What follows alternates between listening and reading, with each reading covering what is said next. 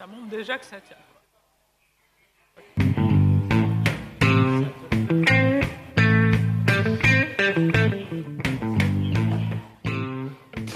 La post-vérité nous oblige à parler de la vérité. Et pour trouver des solutions à cette déferlante de mensonges, de fake news, qu'on entend de plus en plus peut-être, euh, il s'agit tout d'abord de réinterroger la notion de vérité. Parce que parler de post-vérité, ça laisse entendre peut-être à tort, et c'est le titre de cette émission pourtant, euh, qu'avant qu'on mette des mots dessus, qu'avant que le mot fake news soit élu mot de l'année 2017, notre attachement à la vérité était évident. Pas si sûr. Évidemment, la vérité n'est pas pure, elle n'est pas transcendante, et on va en parler pendant cette émission qui est pensée en partenariat avec Artifarty et l'European Lab qui se passe dans deux semaines. Et on est en direct du Festival Pop Science à Lyon, sous un splendide chapiteau de cirque que l'Université de Lyon a déposé sur la place Abbé Pierre. Bonjour à tous. Les vérités partagées par une communauté vis-à-vis d'une autre ont largement montré leurs limites dans notre petite histoire de l'humanité. Un exemple, la supériorité des blancs sur les noirs ou celle des hommes sur les femmes, elles ont été des évidences à une époque. Euh, la supériorité supposée de l'espèce humaine sur les autres espèces vivantes, encore une vérité jusqu'il y a peu, peut-être encore une vérité pour certains, ça tend peu à peu à passer de l'autre côté de la frontière. Mais les sciences et la vérité, elles sont comme ça, leur histoire avance de concert.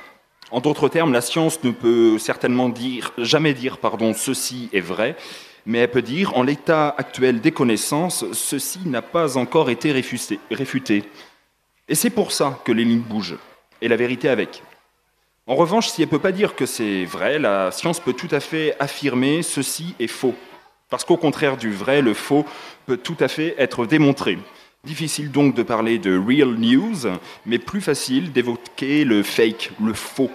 Au sens strict, les fake news ne sont pas seulement des fausses nouvelles, mais elles sont également des informations volontairement falsifiées, trompeuses. Le problème serait alors, et surtout, l'intention qu'ont les gens qui produisent ou qui relaient de l'information, leur intention.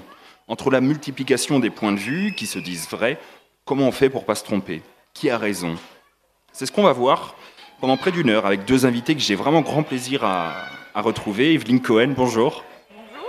Vous êtes professeur des universités en histoire, en anthropologie culturelle et en histoire de la télévision et des médias à l'ENSIB et vous êtes chercheuse au LARA, le laboratoire de recherche historique en Rhône-Alpes. Et Raphaël Ruffier, bonjour. Bonjour. Vous êtes euh, un habitué hein, euh, de notre service, vous êtes rédacteur en chef du magazine Lyon Capital. Merci beaucoup à tous les deux d'être ici. On va écouter un petit extrait sonore pour se mettre en jambe. Dis la vérité. Dis la vérité. Rien que la vérité. Dis la vérité. Ok, c'est bon, là, je crois qu'il a compris. Non. Evelyne Cohen, il y a l'homme pâle, là, un rappeur, qui nous assène de dire la vérité. C'est quoi la vérité pour vous? Alors, euh, je n'aurais pas la prétention de répondre en deux phrases à ce que c'est que la vérité, parce que les philosophes ont beaucoup planché là-dessus, hein, évidemment. Mais euh, compte tenu de l'ère du temps et du thème de notre, de notre rencontre, là, euh, la vérité, je dirais, moi, comme historienne, ce sont ce qu'on peut établir comme, il y en a qui disent des méchants faits. Il y a des faits qui sont vraiment, vous pouvez toujours euh, dire, etc. Vous n'allez pas pouvoir contester, par exemple, l'existence euh, de camps euh, d'extermination euh, à tel endroit. Euh, vous n'allez pas pouvoir euh, contester qu'un tel a été élu avec tel pourcentage de voix, euh, ce genre de choses. hein. Vous ne pouvez pas contester ces faits-là. Ce sont des faits. Hein.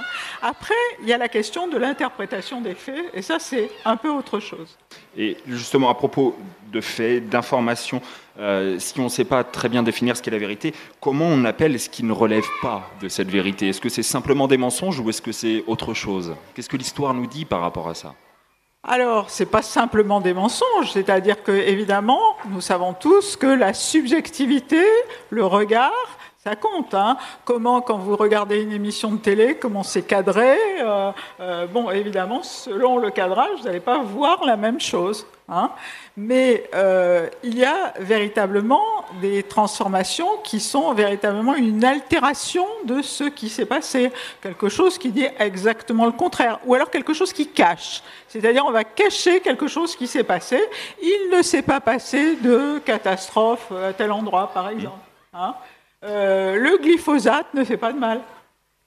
Oui, alors là, on est en plein dans l'actualité. Merci justement euh, d'aller là-dessus, parce que euh, pour moi, ça relève aussi, non pas seulement de l'information, mais aussi du média. Et là, je vais passer à vous, Raphaël Ruffier. En tant que journaliste, on a l'exemple de, ce, sénateur, de ce rapport sénatorial qui est sorti. Euh, concernant le glyphosate, je vous, in- je vous invite à aller, aller voir plus d'informations en ligne. Mais en tant que journaliste, comment vous, vous considérez ce qui est vrai, ou en tout cas ce qui est bon à publier? Oui, la vérité ne peut pas être le critère de, de publication. Euh, on ne peut pas dire on publie que des choses qui sont, qui sont vraies, puisque, Mm.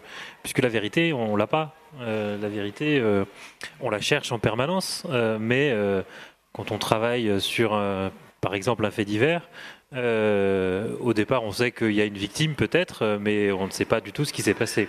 Et pourtant, euh, la demande d'information, elle va être immédiate, il va falloir le, il va falloir le, traiter. Donc la, vérité, c'est presque, un, sujet de philosophie, mais c'est pas vraiment une, matière journalistique. Nous, ce qui, ce qui est notre matière, ce sont les faits documentés, sourcés, les faits vérifiés, les Mm. méchants faits. J'aime bien cette, cette expression. Voilà, ceux qu'on peut pas euh, contester. Ça, c'est vraiment notre, notre matière première. Euh, après, ce qui va nous guider dans le choix de publier ou pas euh, un fait, euh, là encore, c'est pas seulement la question de la vérité, c'est euh, euh, plutôt celle de le- de l'intérêt général.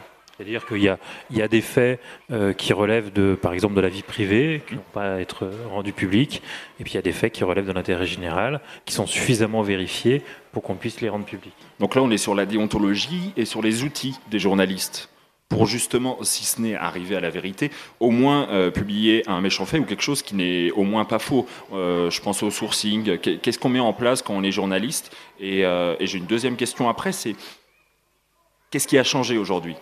On, est dans, dans, une société où globalement on a l'impression d'être de plus en plus confronté à ce qu'on appelle des fake news, puisqu'il y a des médias qui peuvent la, transmettre. Mais quels sont les outils des journalistes pour justement asséner que leurs propos se tiennent dans un cadre, si ce n'est de vérité, au moins euh, d'intérêt général, justement, de ce que vous disiez? Euh, Les, outils, des, journalistes n'ont pas de super pouvoir. Ils ont, euh, ils ont, Important de le dire. Voilà, c'est- ils ne connaissent pas la vérité avant de commencer à travailler sur un sujet. Et donc leurs outils, ce sont ceux de la vérification. Alors, évidemment, euh, que, que grâce à Internet, on a accès à beaucoup plus de, données qu'on pouvait l'avoir au début de, de ma carrière.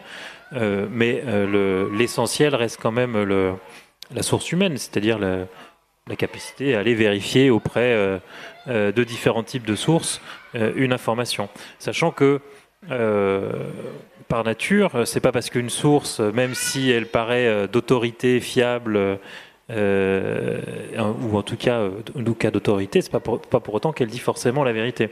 Prends l'exemple de, euh, de l'invasion, l'intrusion à l'hôpital de la Salpêtrière euh, euh, la semaine dernière, où beaucoup de médias euh, se sont plantés. Mm. Euh, en fait, déontologiquement, euh, la plupart ont, ont fait leur boulot. Comme ils ont derrière eu des débats avec les, les auditeurs ou les lecteurs, on dit mais nous, ce qu'on a dit, on n'a pas dit que c'est ça qui s'était passé. On a dit euh, le ministre de l'Intérieur euh, a parlé d'une attaque à l'hôpital. Euh, et la question a été posée à ce moment-là de savoir si ça avait un lien avec la présence d'un policier qui avait été blessé plus tôt et qui était, qui, était, qui était traité dans ce service. En faisant ça, le journaliste a la sensation de faire au mieux son boulot, c'est-à-dire que à ce moment-là, euh, c'est le ministre de l'Intérieur qui parle, il relaye l'opinion, il relaye euh, l'affirmation du ministre en précisant bien euh, que ça vient du ministre et en ayant à ce moment-là pas, pas, eu encore les moyens de bah, d'aller plus loin. Et puis après, pour le coup, ils ont mieux fait leur boulot, puisque c'est aussi des journalistes qui sont allés euh, remonter toutes ces informations et puis qui ont fait la démonstration assez vite que euh, c'était pas euh, l'attaque qui avait été décrite par le ministre, euh, mais euh, mais bah, un mouvement de foule Oui. suite, à, voilà, suite, suite à une répression et que il n'y avait évidemment aucun lien avec aucune volonté de blesser des policiers qui auraient déjà été là. Mais ça, ça, ça, montre bien le, le malentendu en fait, c'est-à-dire que on a accusé les journalistes d'avoir voulu euh, manipuler l'opinion. Euh, ils, ont, ils ont commis l'imprudence probablement euh, liées à leur propre subjectivité, Hmm. qui était de penser que c'était plausible. Est-ce qu'on peut dire que les journalistes sont malgré tout dans une quête d'objectivité quand ils relatent des faits? J'aime pas l'objectivité, parce que c'est pareil. Euh, c'est toute la problématique de, la vérification des, faits. Prétendre qu'on est objectif, c'est quand même assez prétentieux. Personne ne peut atteindre vraiment l'objectivité. On a tous notre part de subjectivité. Euh, pour moi, je préfère la notion d'honnêteté. Ce qui compte, c'est que euh, quand, on lit un, article, enfin, c'est ce que je répète aux, journalistes de Lyon Capital, c'est qu'à la fin, évidemment que le lecteur aura une idée de vos opinions politiques. Vous, vous n'arriverez pas à les dissimuler complètement. Euh, et donc, euh, je laisse passer beaucoup de choses avec lesquelles je suis en désaccord. Hmm. Les opinions avec lesquelles je suis pas en désaccord, ce n'est pas, c'est pas ça le souci. Ce qui compte, c'est qu'il y ait suffisamment euh, de faits euh, sourcés, vérifiés, qui permettent au lecteur de se faire sa vérité, sa propre opinion. Et si, en lisant l'article, je peux me faire un avis contraire à celui du journaliste, c'est que le journaliste a fait un boulot honnête. Il a réussi sa tâche. Euh, juste avant de passer à la question suivante, j'ai oublié de le préciser, mais vous avez une euh, vraie place euh, dans le public pour participer. Donc, à n'importe quel moment, vous n'avez qu'à lever la main et Gaïa vous, apportera un micro et ce, sera vraiment un plaisir de recueillir vos questions. S'il y en a maintenant, c'est le moment. Mais je le dis un peu tard, mais bon, voilà, reconcentrez-vous, ça va le faire. Euh, bien réagir sur ce que. oui, oui, je vous en prie. Cohen, j'allais vous relancer. Euh, parce que je pense que dans l'histoire euh, justement de l'hôpital, euh, il y a aussi la question, qui est une des questions très liées à celle des, des- ce qu'on appelle les fake news. On, on expliquera le terme hein, tout à l'heure. Donc, euh, c'est la question de la rapidité de l'information. C'est qu'il faut la donner aussi extrêmement vite. Donc, euh, il y, a, il y a une sorte de concurrence dans le travail du journaliste entre le temps de remonter euh, à la source de l'information le temps de confronter euh, les différentes choses. Et je ne serais pas tout à fait d'accord sur l'idée que chacun doit se faire sa vérité. hein. Parce que dès qu'on fait sa vérité, c'est véritablement euh, une question d'interprétation et ça peut aller très loin. C'est justement, c'est pour ça que le régime de post- qu'on appelle aujourd'hui de post-vérité, c'est l'idée que chacun pourrait avoir sa propre, sa propre idée. Et si je pense, moi je pense qu'il y a quand même des, justement, c'est ce que je disais tout à l'heure sur les méchants faits, il y a des socles durs. Avant, on croyait effectivement à l'objectivité. Alors on n'ira pas jusqu'à penser que l'objectivité existe. Ça, c'était, je pense que jusqu'aux années 70, on a parlé d'objectivité. Et il y a encore des- beaucoup de gens qui disent, qui souhaiteraient que ça existe. Mais ça n'existe pas parce que c'est toujours une question justement d'interprétation. Mais, mais on retrouve quand même cette non-confiance. Je ne sais pas qui, qui veut réagir, mais je, je- je pense, euh, euh, je pense globalement, historiquement, euh, les médias ont quand même été souvent, je- je- grâce à ce que j'ai pu lire de, de ce que vous avez écrit aussi, au cœur de, de, critiques de la part de, leurs lecteurs d'une certaine forme de non-confiance. Je pense à Tchernobyl. Oui. Est-ce que ça a été un point de rupture, ce nuage qui s'est arrêté à la frontière, dans la confiance qu'avaient des lecteurs avec les médias, ou pas Ou est-ce qu'il y a eu d'autres points de rupture dans l'histoire il y a eu plusieurs moments de, de rupture, dont Tchernobyl a été un, un- un moment extrêmement important. Aujourd'hui, ça ferait vraiment sourire de penser que le nuage radioactif peut s'être arrêté aux frontières de la France en 1986. hein. Hmm. Euh, donc ça, ça... Voilà. Donc euh, au journal télévisé, on pouvait diffuser une carte où on montrait le, nuage et le nuage il s'arrêtait exactement, ce qui est d'une certaine manière impossible parce qu'on n'avait rien compris d'une certaine manière à la diffusion euh, de la pollution. euh, Oui, des vents même, tout simplement. On, on prend une réaction de Raphaël Ruffier, puis après on passe aux questions du public. Oui, il y a trois choses qui me font réagir rapidement. Tchernobyl, euh, je me souviens très bien du dessin de Plantu à l'époque à la une du Monde, où euh, qui se moquait de ce, de ce nuage qui soi-disant s'arrêtait aux frontières. C'est-à-dire que le mensonge, c'est pas un mensonge des médias, c'est un mensonge du gouvernement à l'époque. Voilà, ouais. Alors que- mais et en plus, on a démontré par la suite qu'effectivement, il y avait une, véritable désinformation. Donc, comme pareil, tout à l'heure, vous avez dit, les, les médias sont dans une course à la révélation de l'information. Mais aujourd'hui, cette course, les médias l'ont perdue, les journalistes professionnels l'ont perdue. L'information les, les- les faits, les vérités, les contre-vérités, elles circulent bien plus vite que nous. Mm. On est toujours, on est vraiment toujours euh, à la ramasse. Donc, euh, on, on- on nous reproche globalement la plupart du temps de ne pas aller assez vite, de ne pas assez vite contredire une, une fausse information qui circule. Euh, et, et pour, pour revenir sur, sur ce que je disais sur, euh, sur, sa, sur sa vérité, moi je crois que, en fait, ce que je voulais dire, c'est que il faut, euh, on fait pas la différence, euh, pas suffisamment, entre un fait et une opinion, entre un fait et une idée. Euh, la vérité, quand je dis chacun a la sienne, c'est parce qu'en fait, quand on lit un journal, en général, on lit en, adéquation avec la ligne éditoriale de ce journal-là. Mm. Et, euh, et chacun va avoir effectivement sa vérité au sens de son opinion. Euh, bien sûr qu'il peut y avoir euh, le travail des journalistes, ça va être justement de distinguer des faits sur lesquels tout le monde va pouvoir au moins débattre parce que parce que ceux-là seront seront incontestables. Mais personne n'échappe euh, à cette problématique de d'être dépassé par ses par ses opinions. Dire en fait Les journalistes non plus. les journalistes non plus. Mais en fait, pour dire les choses simplement, euh, personne n'est euh, ni objectif, ni même totalement de bonne foi, Hmm. ni le politique, ni le citoyen, ni le journaliste.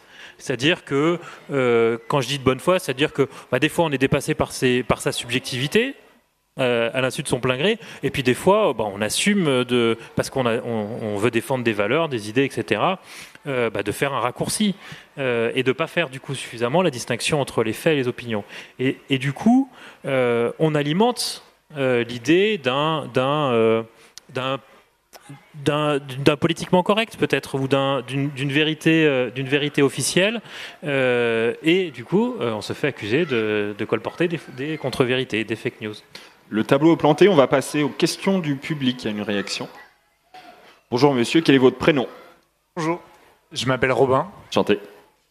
Euh, je souhaiterais vous demander du coup, est-ce qu'on vit dans une période où il y a seulement une explosion des, des fake news, où il y a aussi un manque de sensibilisation à la, au processus de vérification, ou un manque d'esprit critique? Sensibilisation, hein Un manque de processus de, de sensibilisation ou d'esprit critique, de formation et d'éducation, si, euh, si je peux re- retraduire Ça. comme ça, c'est ça Est-ce que euh, est-ce que c'est nouveau ou est-ce qu'on est euh, dans un processus de manque d'éducation Ouais. Qui veut réagir je pense que je pense que ça relèvera à un précédent, une précédente édition où on avait parlé du langage et euh, ce qu'on était ressorti c'était enfin ce que j'avais retenu notamment euh, d'intéressant c'était de dire que euh, la révolution qu'on a connue avec internet c'est la révolution de l'écrit Euh, pour la première fois dans l'histoire de l'humanité, il y a une démocratisation de l'écrit. L'oralité était déjà très, très répandue, la lecture euh, s'est répandue avec, euh, avec l'éducation euh, populaire, mais euh, on connaît la, la révolution où tout le monde se met à écrire. Et donc, ce qui était euh, avant euh, de l'ordre de euh, les paroles s'envolent, les écrits restent, ce qui était de l'ordre du commérage, du, bah, de, de ce qui était, ragot, de ce qui- du ragot, de ce qui se racontait à l'oral, se retrouve à l'écrit. Alors, avec toute la problématique de, de l'orthographe. euh, et de l'évolution du langage, mais aussi euh, effectivement cette, la problématique de voir des, euh, une information moins fiable, moins sourcée, moins, euh, moins rigoureuse, euh, des choses qui sont peut-être plus basées sur l'émotion que sur la vérification des faits. Mais ça ne veut pas dire que que, les gens ont forcément tort. C'est-à-dire qu'ils ils peuvent être moins précis, moins rigoureux, mais après ils ont aussi aussi leurs opinions euh, qui vont exprimer avec avec des erreurs et avec des, des choses qui ne sont pas forcément maîtrisées. Donc euh, moi, moi, vous m'entendrez jamais dire euh, Internet euh, est, une, euh, est, est un recul. Euh, non, c'est c'est une révolution, mais il faut avoir conscience que euh, eh ben que que- qu'on ne s'est pas encore adapté complètement, quoi. Evelyn Cohen. Euh, tout le monde est d'accord sur le fait que les journalistes doivent avoir une éthique. Euh, par exemple, quand il y a eu un célèbre journaliste, David Pujadas, euh, qui a euh, inventé le fait que euh, donc euh, Alain Juppé se retirait de la vie politique. Tout le monde sait bien aujourd'hui que c'est vraiment rigolo, d'une certaine manière, d'avoir pu dire ça. Il a été sanctionné. Il y a maintenant des instances qui font la sanction, d'une part dans France Télévisions, d'autre part au Conseil supérieur de l'audiovisuel, etc. Donc il y a cette exigence éthique.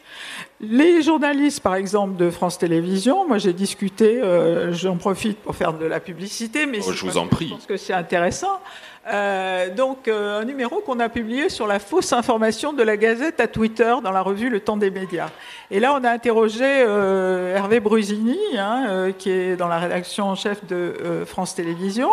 Et donc, il, il nous a bien expliqué comment aujourd'hui les journalistes sont quand même, et ça j'en ai un à ma gauche, euh, donc les journalistes sont quand même extrêmement tracassés par toutes ces questions. Ils font des commissions, ils font des réflexions internationales, ils confrontent leur point de vue sur le métier, parce qu'eux aussi ils sont confrontés à cet essor aussi des réseaux sociaux qui déstabilisent quand même euh, le métier. Euh, Brusini nous disait aujourd'hui, tout le monde peut écrire et diffuser une information. Donc, qu'est-ce qui distingue le vrai journaliste? Et on voit bien qu'y compris les vrais journalistes, par exemple, ils vont nous montrer, il est rare qu'une rédaction soit sur le terrain d'un événement directement.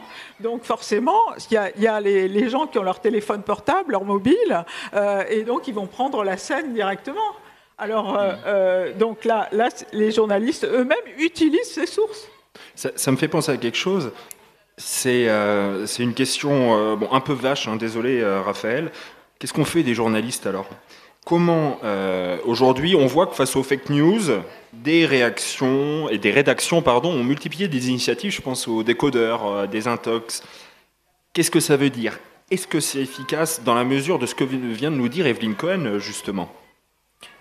Alors, est-ce que c'est un d'une part, je trouve que je trouve que j'y vais très souvent. Je trouve que euh, globalement, dans ces rubriques, il y a un travail qui est, vraiment intéressant, qui est fait, qui est assez pédagogique justement sur ce que c'est qu'une information. C'est bon, voilà, ça, voilà ce qu'a dit le politique, euh, voilà ce qu'on sait, voilà ce qu'on ne sait pas. euh, Donc il y a, une, il voilà, c'est un peu l'honneur de la profession, je trouverais, ce type de rubrique.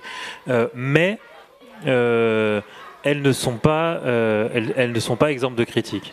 Pourquoi Parce que euh, on en revient sur la, la prétention à l'objectivité. Euh, même dans ce genre de rubrique, il y a aussi une part de subjectivité. Oui, c'est qui vérifie les vérificateurs Mais quel- quelque part, il faut, il faut simplement assumer Mm. que, euh, que tous ceux qui euh, donnent de l'information le font à travers leur propre prisme, leur propre subjectivité, et qui donc, et donc c'est un biais.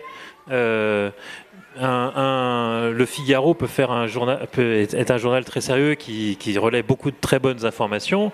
C'est pas à eux que, que je fais le plus confiance sur les ventes d'armes de Dassault. Oui, oui. Mediapart, c'est pas eux, que je- même si j'adore ce journal et qu'il est excellent, quand il y a un scandale au syndicat de la magistrature, c'est pas eux que je fais en priorité confiance. Mm.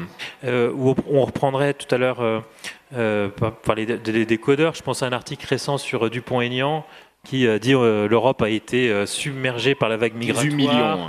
Son Voilà. chiffre était de 18 millions. Sorti Il a- 18 millions. Donc il- le chiffre est faux, il l'a redit, donc vraiment il est, il est, il est totalement impardonnable. Donc il y a vraiment des erreurs. Euh, et la démonstration qui est faite sur les décodeurs est assez, assez convaincante. Et donc le, le vrai chiffre, c'est que en, en 5 ans, il y a 5 millions de plus de personnes qui habitent en Europe et qui n'y sont pas nées. Mm. Euh, mais et la- l'article se conclut pour dire que, euh, que c'est que c'est, euh, donc oui, il y a bien une hausse, mais elle est limitée. Et, et en fait, quand on dit, en disant ça, Difficile à interpréter. on, on rentre dans le, on rentre dans l'opinion. Mm. On n'est plus dans le, dans le fait. Euh, 5 millions de personnes nouvelles, bah, euh, Dupont-Aignan a le droit de dire que c'est submergé. Moi, j'ai le droit de dire que c'est tout à fait, euh, c'est tout à fait mesuré. Mais, mais, mais on est dans l'opinion et plus dans le fait. Absolument. On a une question du public. Quel est votre prénom Bonjour. Euh, bonjour, je m'appelle Virgile. Enchanté. Euh, C'était par rapport euh, aux, aux différents ragots qui pouvaient être écrits et beaucoup plus transmis. Il y a une forte dénonciation effectivement de, ces problèmes de ragots qu'il y a, notamment par pas mal de médias. Et est-ce que ce serait pas une sorte de, de puisque ce n'est pas la même subjectivité qui va s'exprimer entre ceux qui vont écrire, pouvoir écrire ces ragots sur Internet, n'importe qui, ou euh, des journalistes qui ont quand même eu tendance à être issus d'un certain milieu social, de certaines écoles, d'un certain entourage, ils n'ont pas la même subjectivité, donc ils vont peut-être avoir plus tendance à, à dénoncer avec force les ragots d'une subjectivité différente de la leur, alors que les, les propres erreurs de leur corps de métier ont tendance à être un peu moins attaquées, je dirais. Merci pour votre question. totalement. Pour Ça- Allez-y peut-être, mais... Non, non, mais euh, ce, que, ce que vous dites me fait penser à la façon dont les, les journalistes de BFM, par exemple, et d'autres d'autres, médias ont été mis en cause au moment des Gilets jaunes. C'est-à-dire, grosso modo, il y aurait euh, des journalistes qui seraient pris dans un milieu bourgeois, d'élite, etc. Et qui auraient. Alors, c'est des thèses qui ont tout à fait une validité. hein. Il y a un célèbre sociologue, Bourdieu, qui a- qui n'a pas arrêté de parler de, de parler de ça, de dire que justement les journalistes, ils étaient pris dans un champ de domination, le champ journalistique. Bon, mais est-ce que euh, la vérité vient du peuple? Point d'interrogation. Après, on peut le dire un peu différemment. C'est-à-dire que, parce après, on, a, on a dit, euh, mais les journalistes sont pas si pauvres. C'est- Il faut pas faire la caricature du milieu, du, du milieu journalistique. Euh, c'est vrai qu'il euh, euh, les journalistes se ressemblent trop. Euh, c'est une vraie question en école de journalisme, comment changer le recrutement. J'assure que c'est une question pour, pour y intervenir et pour faire. En ce moment, je suis en train de corriger les concours de l'école de Grenoble. Je vous assure que c'est une question qu'on qu'on a vraiment à cœur. Parce que tout simplement, pour comprendre la société, il faut aussi avoir des journalistes qui soient différents. Euh, mais, mais là où votre question, je trouve totalement pertinente, c'est que évidemment les, les journalistes ont leur subjectivité dans la manière de, euh, dans la manière de, de regarder les informations. Et souvent, euh, quand vous parlez des gilets jaunes, ils vont, ils vont aller dire euh, tel média, c'est des fake news, tel média, euh, c'est des bonnes informations. Mais en réalité, ce qu'ils disent, ça ne correspond pas à mes idées. Et on a tout à fait le droit de ne pas être d'accord avec, avec Le Monde, avec Libération et même avec les rubriques décodeurs de faits objectifs de, de ces journaux. Mais ça n'enlève rien aux fake news. J'aimerais qu'on écoute une deuxième capsule sonore et on revient là-dessus. En fait, le souci, c'est que les fake news, ça correspond à ce qu'on a envie d'entendre. Si sur le net, un gilet jaune écrit Bravo, samedi on était 36 millions dans les rues, on a rasé l'Arc de Triomphe, à la place on a mis une maison pour Éric Drouet avec la fibre pour qu'il puisse regarder la chaîne RT. Et je suis gilet jaune, bah ça me plaît plus que si on me dit qu'à Melun, ils étaient 7 sur un rond-point à grailler des chips avec Dupont-Aignan sapé en poussin. La fake news, ça joue sur notre naïveté, on partage des choses insensées. Cette semaine, j'ai vu passer une info disant que Castaner réfléchissait à repasser à 90 les routes limitées à 80. Castaner réfléchissait. Enfin, je suis désolé, mais enfin, c'est gros. hein. Et une étude américaine le dit, ce sont les plus de 65 ans qui partagent le plus de fake news. On se doutait qu'il y avait quelque chose qui n'allait pas avec les vieux. hein, cette propension qu'ils ont à regarder Thalassa, cette émission lénifiante où des poissons imitent le regard d'Evangélie quand par erreur elle tombe sur l'émission de Laura Adler. Le problème des seniors, dit cette enquête, c'est qu'ils ont confiance dans ce qu'ils lisent. Parce qu'ils sont habitués aux médias crédibles. Quand le chasseur français en une écrit comment défoncer son neveu en 30 cartouches après l'avoir pris pour une bécasse, bah ils remettent pas en question l'information. C'est normal pour eux. Alors qu'à l'inverse, les plus jeunes n'ont plus confiance dans les médias. Ben non, prenez Fly Rider, Maxime Nicole, la figure des Gilets jaunes, l'un des deux, l'un des deux derniers messieurs au monde à porter une casquette à l'envers avec le chanteur de Chaka Ponk. Hein, les autres n'ont pas survécu à la fin de la carrière du groupe Limp Bizkit. Eh ben, il ne croit rien de ce que les médias disent. Si Stade 2 annonce que Christophe Lemaître a battu son propre record aux 200 mètres, le gars déboule avec sa règle du collège et passe l'après-midi à mesurer la distance. Il a quand même remis en cause le caractère terroriste des attentats de Nice. Il dit ne croire que ce qu'il voit. Mais si Daesh doit l'appeler deux jours avant que ça pète, juste pour qu'il ait temps de prendre le train et assister à l'attentat, ça va être compliqué parce que les mecs sont désorganisés. Elle était bien celle-ci, c'est Tanguy Pastureau sur, euh, sur Inter, je ne sais plus dans quelle émission, euh, qui, a une chronique quotidienne. Il n'y a aucune statistique officielle, aucune parole d'expert qui paraît audible pour une partie des citoyens. Aujourd'hui, ils ont envie de croire à euh, ce qui leur semble crédible. Alors c'est toujours difficile, mais je voudrais prendre un exemple encore frais, c'est celui du Brexit. Euh, et je vais en venir à une question. L'argumentaire des pro-Brexit, c'est quand même largement axé sur euh, l'immigration que l'Union européenne accentuerait. Mais l'argumentaire, de l'autre côté, des, anti-Brexit, s'est transformé au fur et à mesure de la campagne pour lui aussi finir par se placer sur le terrain des émotions. Et je trouve que c'est un mot important quand, quand on parle de fake news, parce qu'en agissant le spectre des suppressions massives d'emplois, de chute économique du pays en quelques mois, ça a dit quelque chose aussi. Euh, Evelyn Cohen, on a l'impression que c'est toujours aujourd'hui euh, plus efficace de parler aux tripes, aux émotions, à l'affect, plutôt qu'à la raison.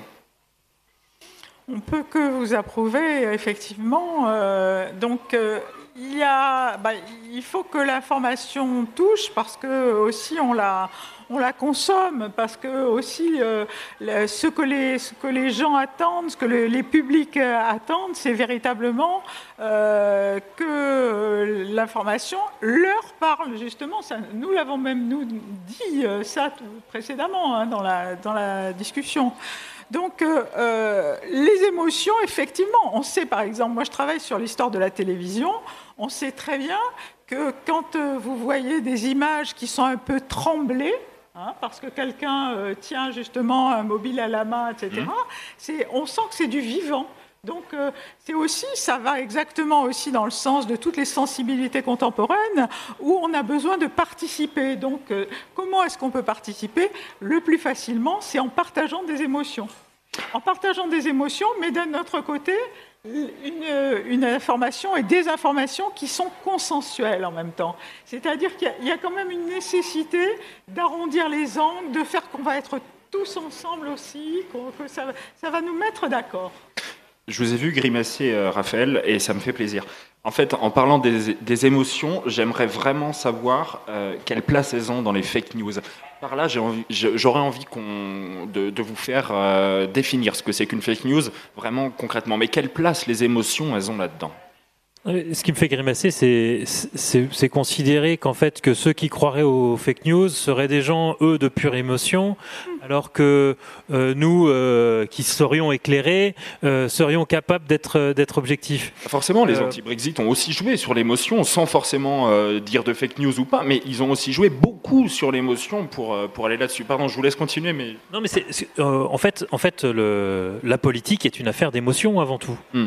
Euh, on, a des convictions politiques euh, qui nous mettent dans un camp, dans un autre, on se bagarre. Avant tout, euh, sans, sans, connaître la vérité ou les faits précisément, on a une intuition, on a une émotion. Et, on, et puis, on va nourrir cette intuition et cette émotion d'un certain nombre de faits qui, des fois, vont nous faire évoluer notre opinion. Quand on parle, par exemple, des, des- gilets jaunes, moi, je pense que s'il y a autant de, fake news chez les gilets jaunes au- aujourd'hui, euh, c'est parce qu'il n'y a pas assez de, travail, il n'y a pas assez de médias gilets jaunes. Il n'y a pas assez de journalistes qui sont en adéquation avec euh, euh, la pensée gilet jaune. C'est- pas dire qu'ils ont, qu'ils ont fondamentalement tort. Il faut aller chercher aussi des fois la vérité derrière le fake news. C'est pas, c'est- souvent, les gens qui, profèrent des fake news, ils, ils reflètent des sujets qui ne sont pas ou mal traités euh, dans les médias existants euh, et ils auraient besoin que, euh, typiquement pour l'histoire des gilets jaunes, euh, on a tous, tous les médias ont un peu fait leur mea culpa, la politique aussi, sur euh, le, peu de traitement qui était fait de, l'actualité des périurbains, des problématiques euh, périurbaines, la désertification, la, problématique des services publics, des transports en commun, etc. Euh, euh, tout- un certain nombre de sujets sur lesquels tout le monde s'est dit, ben non, en fait, s'il y a ce mouvement-là, c'est qu'on les a pas assez traités, on n'a pas assez apporté de faits. Alors ils vont, euh, oui, colporter des fake news avec les émotions, mais des médias sérieux qui s'emparent de la pensée gilet jaune et qui leur donnent des arguments plus sérieux, ils vont se mettre à, traiter des choses, ils vont se mettre à colporter moins de fake news et plus, plus de faits au service de leurs opinions. J'entends bien, mais est-ce qu'avec l'explosion d'Internet, vous avez hum, pas l'impression que les médias, dont le vôtre, hein, euh, sont noyés dans un trop vaste marché, un marché maintenant trop grand des idées, qui regroupe autant les informations classiques que les fake news et qui se trouvent sur le net? Trop grand, je sais pas, mais en tout cas, en tout cas, il y a des idées nouvelles et, euh, et, et probablement qu'il n'y a pas assez de médias qui correspondent à, à- à toutes ces idées nouvelles et puis qu'il y a un certain nombre- certain nombre de certain nombre d'idées bah, qui sont qui sont pas traitées suffisamment sérieusement. Evelyn Cohen. Non, moi je, en- je réfléchissais, je me dis aussi que si vous voulez, il y a de moins en moins de reportages de terrain, parce que c'est cher, euh, et qu'il y a aussi du, coup beaucoup le, recours aux témoins, euh, au vécu, euh, etc. On, sait très bien, par exemple, euh, on va poster quelqu'un sur le boulevard périphérique à Paris régulièrement à 18 heures euh, pour qu'il raconte que ça a une allure de choses vécues. hein.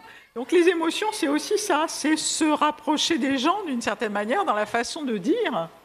Euh, c'est aussi ne pas avoir un langage trop compliqué, euh, c'est tout ça. Après, quand on lit un Albert Londres, euh, qui était vraiment la référence des journalistes, euh, des journalistes français, quand vous le lisez dans le texte, euh, vous vous rendez compte que c'est sacrément subjectif. On est vraiment, on est sur un travail qui est même, euh, qui est extrêmement engagé, qui est extrêmement fort, poignant, convaincant, euh, mais un travail qui est qu'aujourd'hui on dirait euh, euh, complètement porté sur l'émotion. Alors pourquoi? Est-ce qu'il était la référence? Est-ce qu'il l'est encore d'ailleurs? Pourquoi? Il a un prix à son nom d'ailleurs. Mais il, il était, il était la référence parce qu'il a porté des combats qui ont paru justes, parce qu'il nous a décrit euh, ce, que, ce que les gens ne connaissaient pas, c'est-à-dire euh, les conditions de vie au bagne, euh, les conditions de vie dans les asiles, et euh, sur la base de ces reportages, de- mais, mais qui étaient quand même vraiment des reportages d'émotion. hein. Relisez, euh, relisez Albert Londres, on est... euh, Son portage de terrain. Oui, de terrain, mais, mais des- des- j'ai vu d'excellents reportages de terrain euh, qui ont été faits, euh, notamment sur la, sur la période des Gilets jaunes. Euh, Florence Obda a fait une série d'articles sur les, sur, euh, dans, dans le monde et qui étaient assez remarquables sur les Gilets jaunes. Et qui est, qui est engagé pour, euh, pour autant. Mais dans tout ça, on n'a est- pas dit que c'était une fake news. Qui est engagé sur le terrain. Comment? On n'a pas dit ce que c'était une fake Merci Evelyne Cohen. Qu'est-ce que c'est? Concrètement, en, comment on définit rapidement une fake news? Bah, Déjà, pourquoi est-ce qu'on a besoin de le dire en anglais Hein Donc, euh, c'est Comment on le dit en français? C'est mauvaise information ou est-ce que c'est trop réducteur? Il y a eu euh, justement des Fausse gens nouvelle dans la loi. au niveau des organismes officiels et qui ont dit que le terme qui conviendrait vraiment, mais que personne n'utilise, c'est un fox. hein. Euh, donc c'est un néologisme aussi. C'est un néologisme, d'accord. voilà. Et donc La loi sur la presse parle de fausses nouvelles. Comment? La loi sur la presse parle de fausses nouvelles depuis 1880. euh, c'est Oui, c'est oui, interdit tout d'ailleurs. à fait, tout à fait. Mais est-ce que justement il y a une différence? C'est- Notre question, c'est aussi est-ce qu'il y a une différence de nature entre ce qu'aujourd'hui on appelle, parce que est-ce qu'en 1881 on parlait de post-vérité Est-ce qu'on parlait de vérité alternative, de faits alternatifs C'est ça ce qu'on désigne sous, sous fake news. hein. C'est c'est- cette idée, donc euh, c'est ce Pinocchio des temps modernes en fait. hein. On est toujours sur le mensonge. Vraiment dans, dans, dans Dans une- la falsification, c'est pas exactement le mensonge, c'est la falsification. Falsification de l'information. On va passer aux questions. Bonjour, quel est votre prénom Bonjour Laurent. Euh, bah, vous avez défini la fake news. Est-ce qu'on peut aussi définir du coup la post-vérité? Enfin, c'est un peu ce que vous disiez. Est-ce qu'on peut croire qu'avant on était dans l'ère de la vérité? Euh, Ce terme, il a été inventé, je crois, en 2016, enfin officialisé en 2016. Est-ce qu'avant on vivait dans l'ère de la vérité? Enfin, pourquoi aujourd'hui on parle beaucoup de post-vérité? C'est pas le signe justement de la défiance et du, ressenti des médias en fait qui se sentent menacés dans ce qu'ils racontent finalement. Et euh, c'est pour ça qu'on met beaucoup en avant ce terme-là finalement. Pour moi, il y a une correspondance entre ceux qui, comme Trump, justement, jouent sur euh, cette euh, méfiance des... Enfin, il y a une correspondance vis-à-vis du fait que les gens se méfient des sources de l'information, des journalistes, des médias, etc. Et donc, il y a des gens comme euh, Trump, par exemple, qui, qui jouent parfaitement là-dessus, qui savent que, justement, on pourrait dire la chose et son contraire. Hein?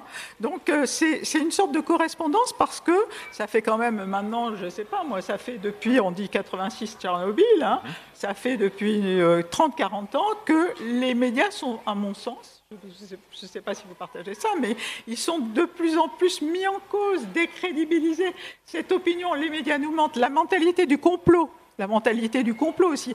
Au moment des, de- des Twin Towers, au moment du 11 septembre, cette mentalité du complot, que les, les tours seraient tombées par l'effet d'un- complot qui aurait été agi, hein, elle s'est elle s'est largement répandue. Moi, je l'ai vu avec mes étudiants. Mes étudiants, ils, ils- pourquoi pas le complotisme? Mais Cohen, est-ce que le complot n'existe pas depuis l'aube des temps? Est-ce que le complot n'existe pas depuis l'aube des temps, depuis les débuts de l'humanité? Alors, il y a une continuité, il y a une histoire de l'expansion des fausses nouvelles, de l'expansion des rumeurs, et qui a toujours été manipulée par le, par le pouvoir. Ça veut dire ça.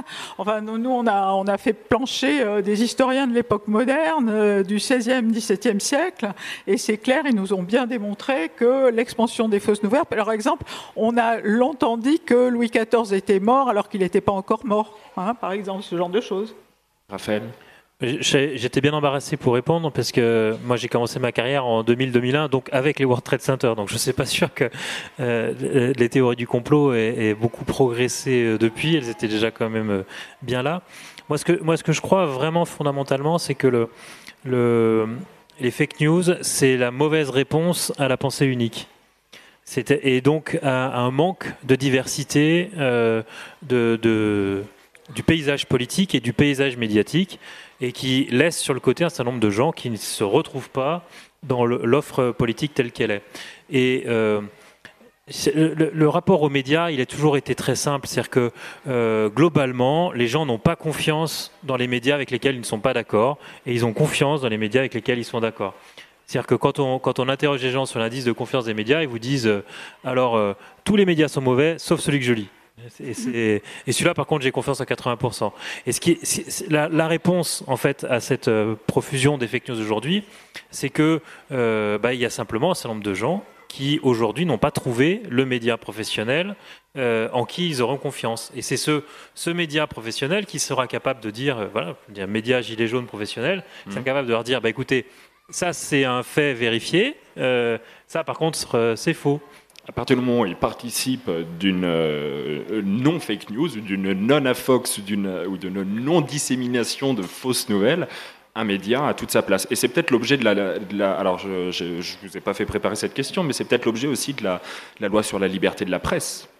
Qu'est-ce qu'elle dit, cette loi? Qu'est-ce que- qu'est-ce qu'elle euh, permet, justement, dans cet affichage d'opinion et dans ces règles de déontologie dont on a parlé au départ, et qui devraient pourtant mettre des garde-fous face aux fake news? Mais il faut pas attendre la loi plus d'une seule chose, c'est la loi est là pour défendre la pluralité de la presse, la possibilité que la presse soit plurielle, la liberté de l'accès à l'information. Ça c'est la loi. Il faut pas demander à la loi d'établir ce que c'est que la vérité. C'est là où on, là on commence à, à être sur une pente un peu dangereuse. Mais la loi, c'est la loi de 1881, elle réprime justement ceux qui intentionnellement répandent des fausses nouvelles. Hein. Hmm. Donc euh, c'est pour ça que d'ailleurs on s'est posé la question est-ce qu'il est vraiment utile de faire une autre loi alors qu'il y a déjà celle-là qui peut très bien être euh, utilisée, euh, servir, etc. Alors, qu'est-ce que dit la nouvelle loi sur Alors les il y a fausses une nouvelles? nouvelle loi contre les fake news qui a été adoptée en novembre 2018. hein. Oui, alors, qui, qui, qui, euh, qui, qui prescrit les- la divulgation de fausses nouvelles pendant les campagnes électorales et qui prévoit en gros une, une pendant les campagnes. Voilà, une- on l'appelle pas loi contre les fake news, mais on l'appelle loi contre la manipulation de l'information. on voit pas bien comment elle pourra être, euh, être appliquée. C'est ça le problème. Mais si, si les pouvoirs publics veulent faire quelque chose, peut-être une réflexion, c'est sur euh, l'argent public qui investit dans la presse. Euh, on, on investit en France beaucoup. Euh, j'ai plus les chiffres en tête, mais on est de l'ordre de, de, de 3 milliards euh, qui- d'euros qui sont investis chaque année euh, euh, au, nom de la pluralité de la presse. Essentiellement pour subventionner le système de distribution des journaux qui aujourd'hui se distribue de plus en plus mal. J'avais fait le calcul euh, l'autre jour. Euh, il y a plus d'argent public qui est dépensé pour euh, financer ce réseau de distribution de la presse. Euh, ça représente une somme supérieure à la masse salariale des journalistes en France. Donc vous vous rendez compte qu'à un moment donné, il y a, il y a quand même une aberration. C'est-à-dire qu'on va financer énormément une presse papier qui euh, ne relève pas que de la presse d'in- d'intérêt général, euh, alors que manifestement, il y a une pénurie de la presse d'information générale. Je pense qu'il manque, manque concrètement de journalistes, il manque euh, euh, d'une diversité de médias euh, qui puissent traiter, euh, traiter euh, l'information telle que les citoyens l'attendent. On va parler d'Internet. Diversité de médias que les gens lisent, parce qu'il y a quand même un, un phénomène qui est très important, c'est la diminution de la lecture de la presse. Parfait. Gardez ça pour la troisième partie de l'émission. On passe à une question du public. Rebonjour. Allumez le micro, allez-y. Sur le petit bouton. Là, c'est bon normalement. Voilà. Merci. bonjour. C'était une euh, question par rapport à, euh, à ceux qui vont posséder euh, plusieurs médias. Parce que j'ai- je viens de re- revoir une euh, enquête qui a été faite par le monde diplomatique et Acrimed sur euh, la captation, on va dire, d'une grande euh, partie des médias par quelques personnes seulement. Par exemple, bon, là ça marche un peu moins, heureusement, mais Lyon Capital, qui est possédé par Fiducial Media, qui est possédé par Fiducial, une entreprise qui va donner des, qui va aider juridiquement les moyennes et petites entreprises. Si jamais, par exemple, vous, en tant que journaliste de, de Lyon Capital, si jamais il y avait une, euh, une sale, sale affaire, on va dire, sur euh, Fiducial, est-ce que vous pense- pensez que vous pourriez euh, en parler ou est-ce que ça... Je vous inverse la question. S'il y avait une affaire sur fiducial, est-ce que c'est à moi que vous feriez confiance pour traiter cette histoire? Une bonne question. Moi, je, je- je pense être le plus honnête et le plus objectif possible. Mais euh, c'est pour ça qu'il y a besoin d'une pluralité de la presse. À un moment donné, il y a toujours un biais. On, trouve, on, on peut, sur n'importe quel journaliste, n'importe quel journal, vous trouverez à un moment donné un biais. Euh, déjà, celui de l'opinion. Euh, c'est-à-dire que les, les journaux ont des lignes éditoriales, ils ont des journalistes qui ont des opinions. Et, euh, et- la réponse à votre question, c'est effectivement le besoin de pluralité. Et dans, ce que vous dites, vous pointez un manque de, pluralité de la presse. Et là, pour le coup, je partage complètement votre analyse. Ça ne remet pas en cause la qualité du travail qui est fait par les journaux euh, dont on parle. Ça veut dire simplement qu'il n'y en a pas assez de différents et qu'il n'y a pas assez de nouveaux médias. En tout cas, il n'y a pas de modèle économique qui permet de faire vivre suffisamment de nouveaux médias qui vont parler à des publics différents. Dire que euh, on lit moins la presse, mais c'est mais, mais peut-être parce que la presse, elle arrive moins à se réinventer pour toucher des nouveaux lecteurs. Elle a toujours dû à se réinventer. Parce qu'il y a d'autres sources d'information aussi, c'est ça, c'est la concurrence aussi, c'est les, c'est les réseaux sociaux en particulier. Les- C'est-à-dire quand on voit les pourcentages de gens qui s'informent par les réseaux sociaux, euh, c'est quand même très très important. On va y venir tout de suite. Merci beaucoup pour votre question. Euh, J'aimerais qu'on écoute un troisième extrait sonore qui vient cette fois-ci de- d'un autre média qui s'appelle Arte. N'ayez pas peur d'en faire beaucoup. Exemple, savez-vous que de mystérieux chiens errants ont été aperçus aux abords des ronds-points? Méfiez-vous, car selon plusieurs sources, il s'agirait de chiens espions munis de micro-émetteurs dissimulés sous la queue. Vous voyez, on a déjà davantage envie d'y croire. Illustrez tout ça par quelques photos floues récupérées sur le net. Postez sous pseudonyme, puis laissez votre fake news croître comme un yucca sous un soleil tropical.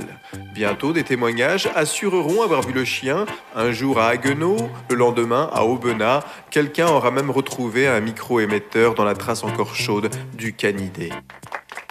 Si votre fake news, comme je vous le souhaite, a du succès, vous ne gagnerez rien, mais vous aurez peut-être la chance de voir votre mensonge infiltrer le monde réel via le retweet d'un politicien démagogue. Je, le trouve vraiment intéressant. On n'a pas entendu le tout début, mais c'était Arte qui nous expliquait comment on fabrique une fake news. Et j'aimerais qu'on revienne sur le terrain des fake news. Parce que euh, les journaux qui ne publient pas quand il y a un conflit d'intérêts euh, potentiel, ils ne disent pas de fake news pour autant. Ils ne publient juste pas. On peut, on peut peut-être être d'accord là-dessus. Mais et vous avez parlé des réseaux sociaux, Evelyn Cohen. Justement, les informations du fait de ces réseaux sociaux qui, qui explosent encore sont soumises à des algorithmes qui les filtrent à des algorithmes qui nous les redirigent à nous en fonction de notre profil, parce que on nous connaît euh, de plus en plus en fonction des données qu'on accepte euh, plus ou moins de donner. Euh, on est loin d'une démocratie numérique qui est fondée sur un accès égal pour tous à la connaissance et à la discussion, non? Avec Internet. Oui, évidemment, on est loin d'une démocratie numérique. Crois que les gens n'ont pas forcément aussi conscience de, de quel type de public ils touchent précisément. Et il y a une grosse inconnue justement avec les algorithmes. Mhm. Parce qu'on a l'impression qu'on s'adresse à n'importe qui. En fait, on s'adresse aussi à d'autres réseaux de gens et d'autres d'autres types de sensibilités qui vont pouvoir, qui sont vos amis, qui sont vos amis par exemple sur Facebook, que vous suivez sur Twitter. Donc, euh, donc il y a une illusion d'une immense démocratie, il y a une vérité, c'est-à-dire qu'effectivement il y a une grande, une grande diffusion, mais en même temps on n'est pas complètement, on n'est pas dans l'ordre, on est dirigé d'une certaine Hmm. manière, on est orienté. Raphaël Ruffier, vous ne pensez pas que les informations euh, que vous relayez, par exemple, via Lyon Capital ou que le monde peut faire, on va prendre le monde, on va arrêter d'asséner votre, euh, votre média, mais on va prendre le monde en, en exemple. Est-ce que vous ne pensez pas que les articles que le monde va partager sur Facebook sont redirigés, redirigés aux amis des amis qui, sont, qui aiment la page du monde et simplement à ces amis-là? Et à l'inverse, des groupes de gilets jaunes vont finalement, via ces algorithmes, seulement avoir la parole de médias qui potentiellement peuvent permettre de diffuser des fausses informations, vraiment des fausses informations. Est-ce que là, il n'y a pas un problème? Et en quoi euh, il faudrait réinventer un contrat entre les médias et les autres médias, c'est-à-dire les médias qui médiatisent les médias, c'est-à-dire les réseaux sociaux, Facebook, entre autres? Pour moi, là-dessus, il y a deux questions. C'est sûr que euh, abandonner euh, le tri de l'information aux réseaux sociaux, ça, pose, ça pose problème. Euh, un exemple simple, hein, dans la campagne, dernière présidence, euh, quand le canard enchaîné sort les affaires sur Fillon, Fillon répond fake news, euh, et avec lui, un million de personnes en France hurlent fake news.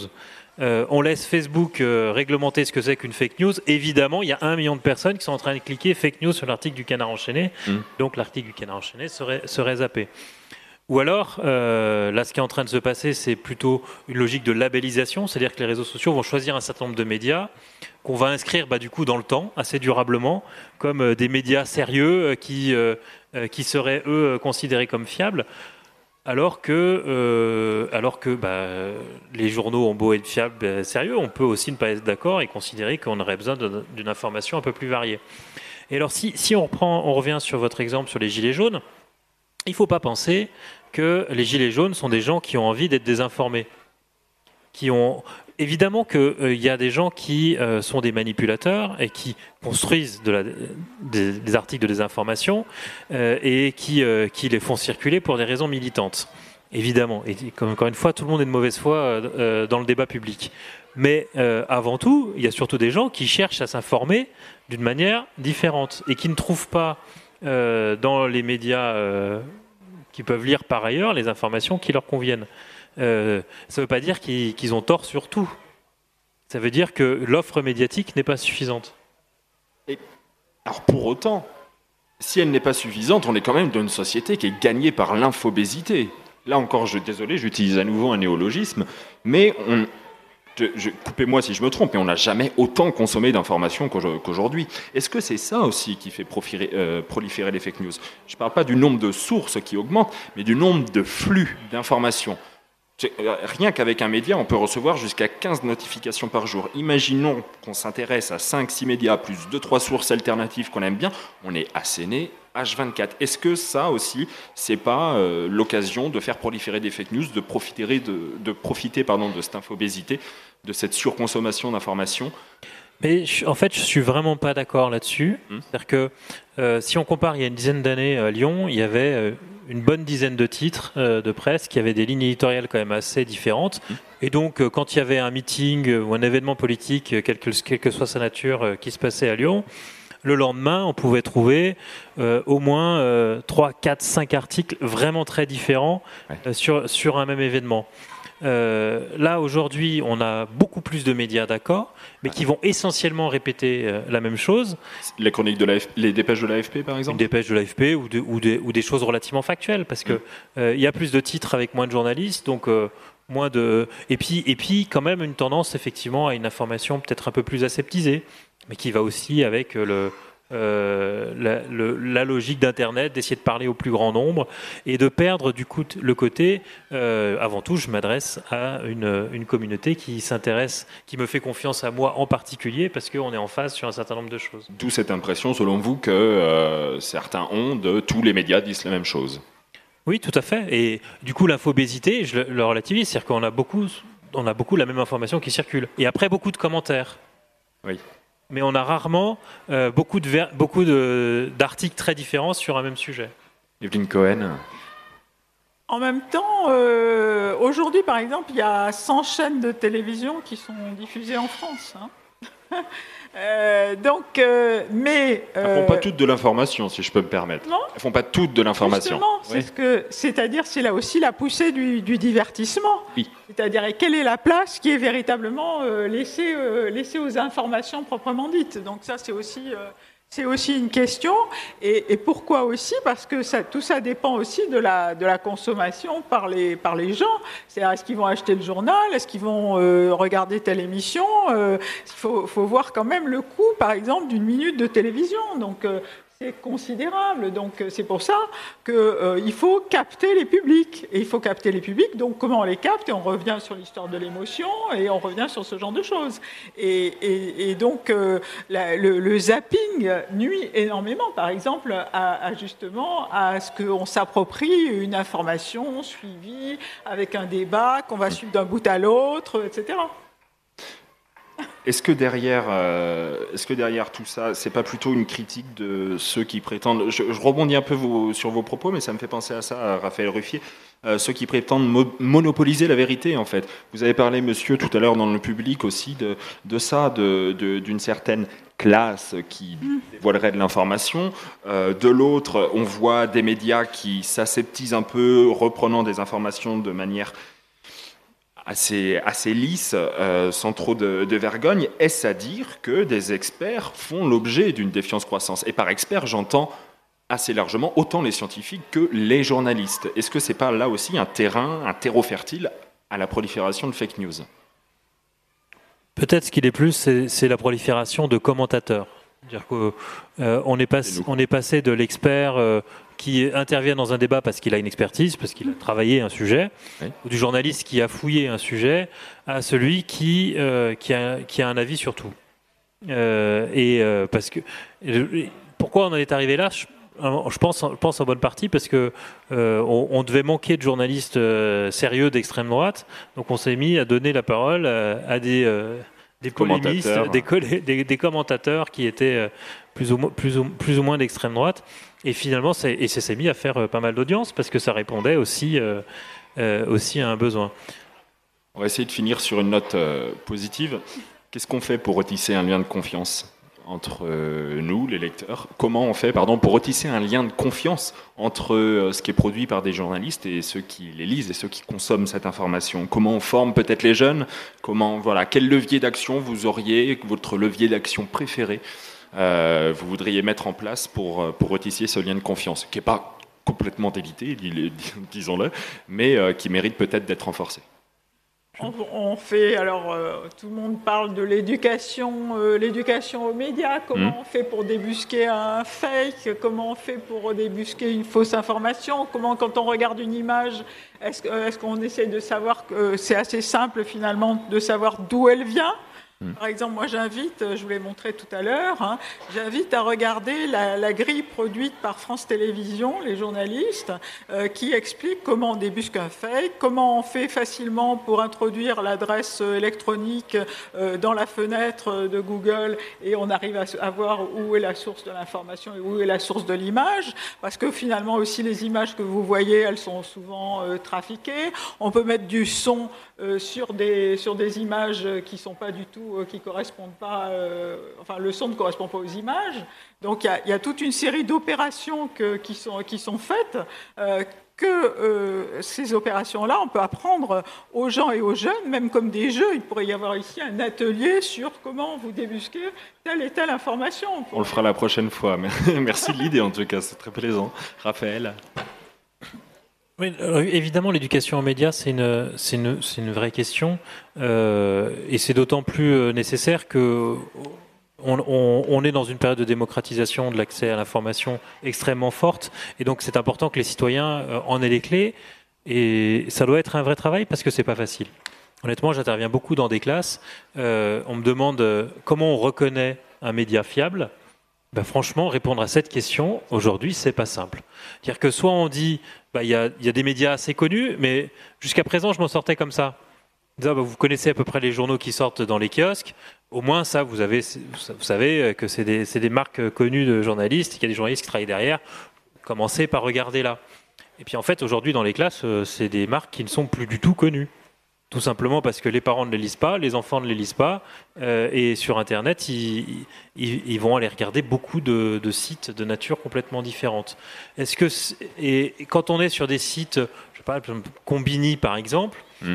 euh, qui était un site extrêmement décrié. euh, encore pas très longtemps, ils ont mis en place un Combini News où ils font travailler, je ne sais pas quel est le statut, s'ils sont en statut de journaliste ou pas, euh, mais en tout cas, j'ai lu des choses quand même assez intéressantes dessus. Alors, je ne suis pas en train de dire que tout est fiable dessus, je ne sais pas, mais je suis en train de dire que, euh, en tout cas, ce n'est pas une source que je vais exclure et dire qu'ils sont, euh, qu'ils sont plus fiables aujourd'hui.